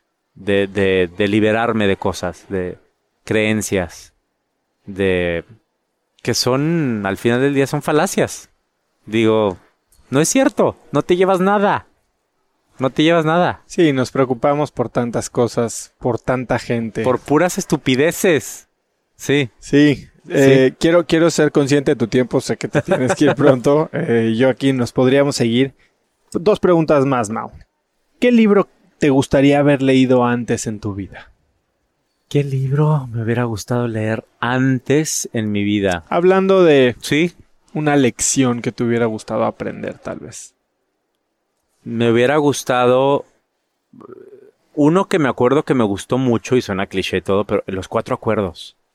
Puta, gracias. Ayer también hablé con otra persona, mi amigo francés me dijo que lo acaba de terminar de leer y le digo, es mi Biblia, es un libro de Samuel. Yo lo he leído, sí. es mi Biblia. Y yo lo he leído y hasta ahorita se hizo famoso en Estados Unidos, The Four Agreements. No, no, no, yo eh, traté de entrevistar a Miguel Ruiz para el podcast y dice que solo da entrevistas de 20 minutos. Lo voy a tener aunque sea 20 minutos.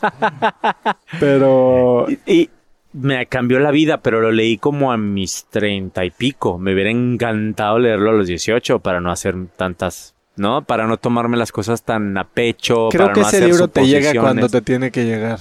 Sí. Ese. La maestría del amor también. Es otro libro que me gustó. El lenguaje del amor, los lenguajes del amor también. Hay otro también de Louis Hay que se llama Tú puedes sanar tu vida que habla de las enfermedades y cómo se manifiestan en el cuerpo. Eh, ¿Has pensado en eso en relación a tu cáncer? ¿Has pensado en que tus emociones pueden estarte generando Completamente. Y creo que, creo que el 99% le voy a dejar ese 1% a la ciencia, ciencia. y a, a el destino y a la genética y que pues a la gente le da cáncer. Me, me saqué boleto, ¿no? O sea, es como la lotería o como cuando te van a vienes eh, de, a la aduana y en migración y te toca el o rojo o verde cuando entras a México, que te abran la maleta o no. A mí me tocó rojo, pues ni modo, cáncer. Pero sí hay un 99% en mí que yo creo que sí es emocional, que es de estrés, que es de guardarme las cosas, de no hablar mi verdad. ¿Has leído Joe Dispensa? No. Joe Dispensa, bueno, hay un documental en Netflix que se llama Heal. Ah, sí, lo acabo de ver hace mm, cuatro o cinco meses. Bueno, Joe Dispensa es este señor, este doctor que, que sale, sale ahí, ahí. que habla de cómo se curó la espalda. Él ha escrito, no sé si ocho libros. Ok. Toda su teoría es epigenética y cómo la mente controla el cuerpo. Básicamente, tanto para bien como para mal. Puede enfermarlo, puede sanarlo. Entonces, bueno, tal vez vale la pena que te Sí, eches sí, una sí. vuelta por sus libros. Hay unos que son medio densos. Pero no importa, a mí me gusta lo denso, sí. Eh, empieza Sí. por eh, el, el placebo, el the placebo is The you, o placebo. you are the placebo, una cosa así. Ok. Eh, tú eres- el placebo eres tú, el placebo eres tú. Ok, Eh, y tiene ahí algunos otros, pero justo de este tema, ¿no? ok. Y hay un documental, una serie documental también en Food Matters, eh, foodmatters.tv. Son cinco capítulos que se llama Transcendence. Ok. Y habla, hay uno también de estrés y el impacto del estrés en el cuerpo y justo cómo se manifiesta en enfermedades. Es que vivimos en una época ahorita con las redes sociales, con el celular, eh, la- todo, que el Facebook, que el Twitter, que el iTunes, que todo es electrónico, todo es rápido, la inmediatez, ¿no? La gente le quiere, ya no leen el periódico, ya no leen libros de papel, ya no compran discos de verdad. Eh, todo es electrónico, todo es rápido. ¿Cómo no te va a generar estrés? La inmediatez. Antes para mandar una carta tenías que comprar papel y una pluma y te sentabas y Y ponías esperar música y, meses o y semanas una esperar. Sí, y ahorita es un email, luego, luego, o un texto, o un FaceTime, o el Bluetooth, o el, eh, Y si no es- respondes inmediatamente, entonces ya, ya fallaste. Y es un la noticia es viral en tres minutos, pero en cinco ya pasó de moda. Es como el iPhone, ¿no? Que eh, sale el nuevo, pero al día siguiente ya va a estar pasado de moda y te costó mil dólares. Eh, Todo es tan rápido ahora que dices, espérame, ya la gente no disfruta, la gente no se ve a los ojos, la gente no, no disfruta la vida, no, no le hace el amor a la vida ya. Nomás buscan el orgasmo. Rápido. Y, y- y la vida no es una prostituta. La vida es una esposa, un esposo. Es, no, hay que, hay que, hay que cortejarlo, hay que invitarle una copita de vino y sacarlo a la primera cita, coquetearle, eh, investigar qué música le gusta, este, qué flores le gustan, ser caballeroso, llevarles mariachi, o sea, así veo yo la vida, ¿no? Eh, Poco a poquito, espérate, y me lo digo, ojo, te lo digo Juan para que lo escuches Pedro. Me lo digo a mí mismo todos los días, bájale, potro. Yo me digo a mí mismo, potro, potro, órale, bájale, güey. Andas muy acelerado, por eso voy al gimnasio, por eso medito, por eso escribo, por eso canto, por eso salgo a caminar. Por eso escribo y escribo y escribo, porque yo soy muy intenso, tengo demasiado que decir. Y a veces la gente se puede sentir amenazada. De repente dice, este güey, ¿qué onda? Es una perfecta eh, manera de entrar a mi última pregunta. y si tuvieras que escribir, contratas un avión y vas a escribir con humo en el cielo un mensaje para que millones de personas lo vean. ¿Un solo mensaje? Un mensaje. ¿Y qué, qué- cuántas palabras? Ah. Puedes, puedes, digo, no sé si una Biblia, pero a ver, aviéntate. ¿Qué, ¿Cuál sería la esencia de ese mensaje que, que no es comercial, que quisieras comunicarle a toda la gente? Respira, siente y vive. Se nos olvida. Esas tres cosas se nos olvidan. Y creo que son las tres cosas que se requieren para que no te dé un infarto, para que no te suicides, para que no te... ¿No? Em, respira, güey. Espérate.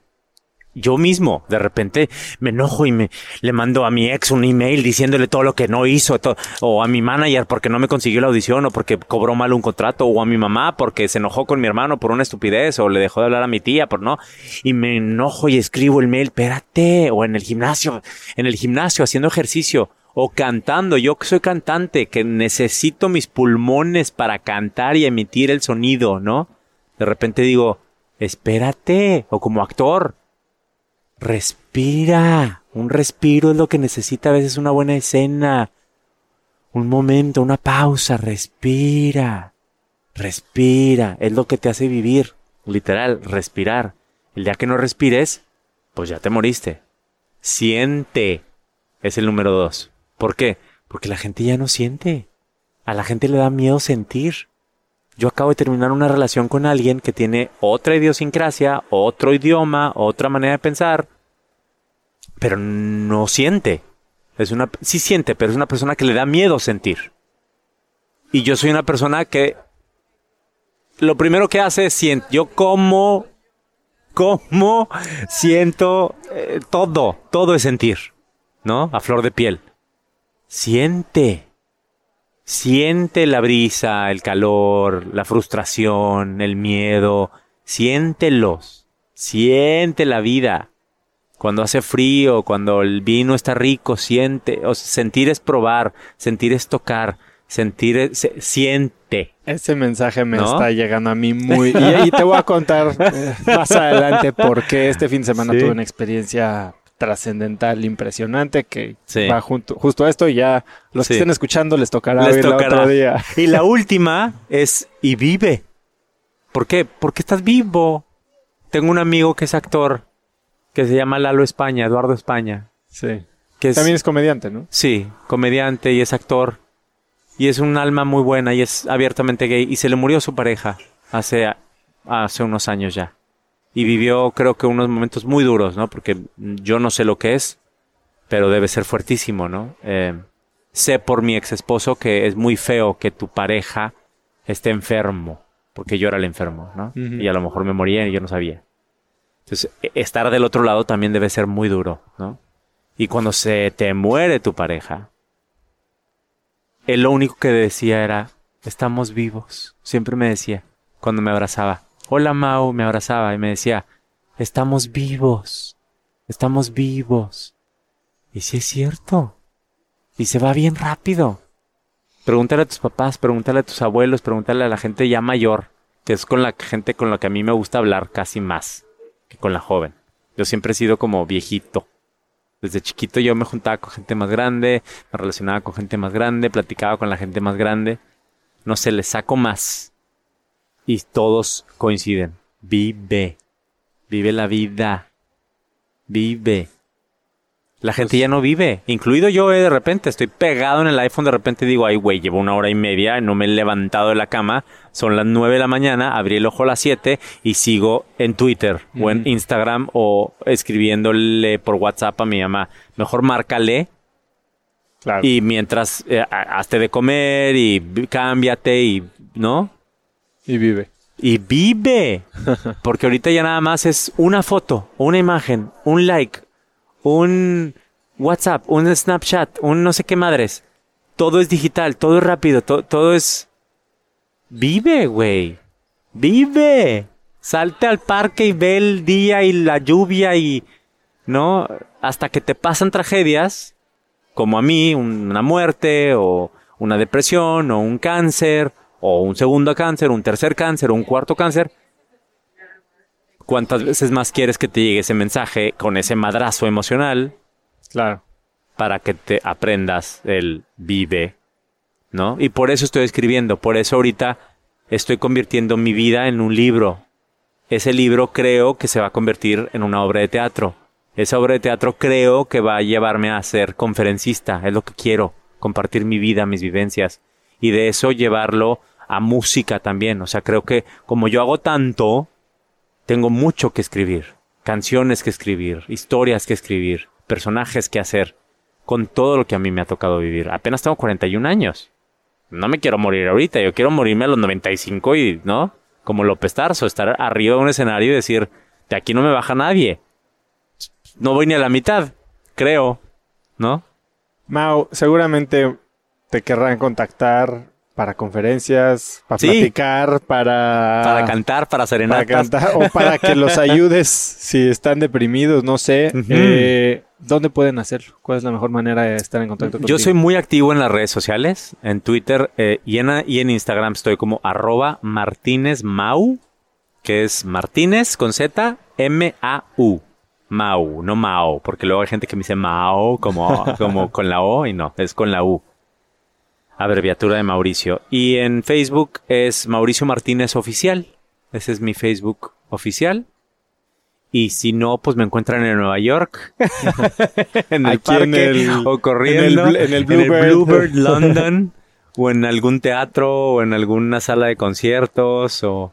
Sí, soy muy fácil de encontrar. Yo voy a agregar links a todo lo que hablamos en Sí. cracks.la, diagonal Martínez Mau, Martínez para Mau. que sea igual Va, que tus redes. ándale. Y ahí van a estar links a todo lo que mencionaste, libros, obras, Va. gente, Va. para que lo puedan ver. cracks.la, diagonal Y a ver si Martínez hacemos Mau. una segunda parte. Ah, no, seguro. Porque ya te dije que yo soy de dos. Entonces Ah. no me qued- hay mucho que contar. No, bueno, me quedé aquí con la mitad de las preguntas. Mau, eh, ¿algo que quieras agregar? No, pues gracias, gracias por tu tiempo, gracias por la conexión, eh, por, por, sí, por dejar que los corazones se conecten y las almas se... Gracias a Se ti, Mau. Eh, es un privilegio, un honor estar aquí con alguien que está poniendo su pasión en llevar y lograr su sueño y con él cargando a todo México, ¿no? Ay, pues no sé si cargándolo, pero sí levantándolo, porque hay que levantarlo, hay que decir, espérenme, somos, somos el, si no es el mejor, ya sería muy ególatra de mi parte, pero somos un país increíble, lleno de cultura, lleno de colores, lleno de sabores, de música, de mariachi. La gente en este país, particularmente en Estados Unidos, toma corona, toma tequila, escucha no, este, ni siquiera saben lo que es Coco, pero les encanta Coco. Y les digo, pues es que eso es México, el Día de los Muertos y las calacas y el cempasúchil y, eh, no, no saben lo que es. Y, y la comida mexicana y el guacamole y las tortillas y En fin. somos un gran país, ¿no? De grandes cosas, de grandes costumbres. Y hay que, hay que poner el nombre de México más en alto todavía, no solo en los Óscares, no solo en Broadway, no solo con el arte, en más cosas. Hay grandes doctores, hay, hay grandes mexicanos en todas las áreas, hay grandes atletas, hay grandes reporteros, hay grandes escritores. Creo que hay, hay más México y, y enseñarles al resto del mundo que México no nada más es un tipo de mexicano, que no nada más es un tipo de, de estereotipo, que no somos un estereotipo, que somos de todos colores, que habemos blancos, que hablemos pelirrojos, que habemos quienes hablamos bien inglés y habe- habemos quienes ni siquiera sabemos qué es el inglés, pero hablamos náhuatl o hablamos mixteco, no sé, hay, hay dialectos, hay sabores, así como la cocina, que no es lo mismo un, una machaca o un cabrito de mi tierra, de Monterrey, a una cochinita pibil, ¿no? O una torta ahogada de, de Guadalajara, no es lo mismo, así de diverso es México. Pues Mau, una vez más quiero agradecerte. Me queda clarísimo, eres un crack, te deseo mucho éxito. Gracias, crack. Gracias y muy buen vino, ¿eh? Delicioso, no lo acabamos. Bueno. Si te gustó este episodio, por favor suscríbete en iTunes o Spotify y califícanos con 5 estrellas para que más gente nos pueda encontrar. Suscríbete también gratis a Viernes de Cracks, que es el mail que mando cada viernes con 5 tips o cosas que me recomiendan mis invitados. Puedes hacerlo en cracks.la diagonal viernes. Y si aprendiste algo de este episodio o hay algo que te gustó o alguna frase o algún clip, mencióname en tus historias de Instagram como arroba osotrava e incluye a Mauricio como arroba Martínez Mau. Martínez es con Z.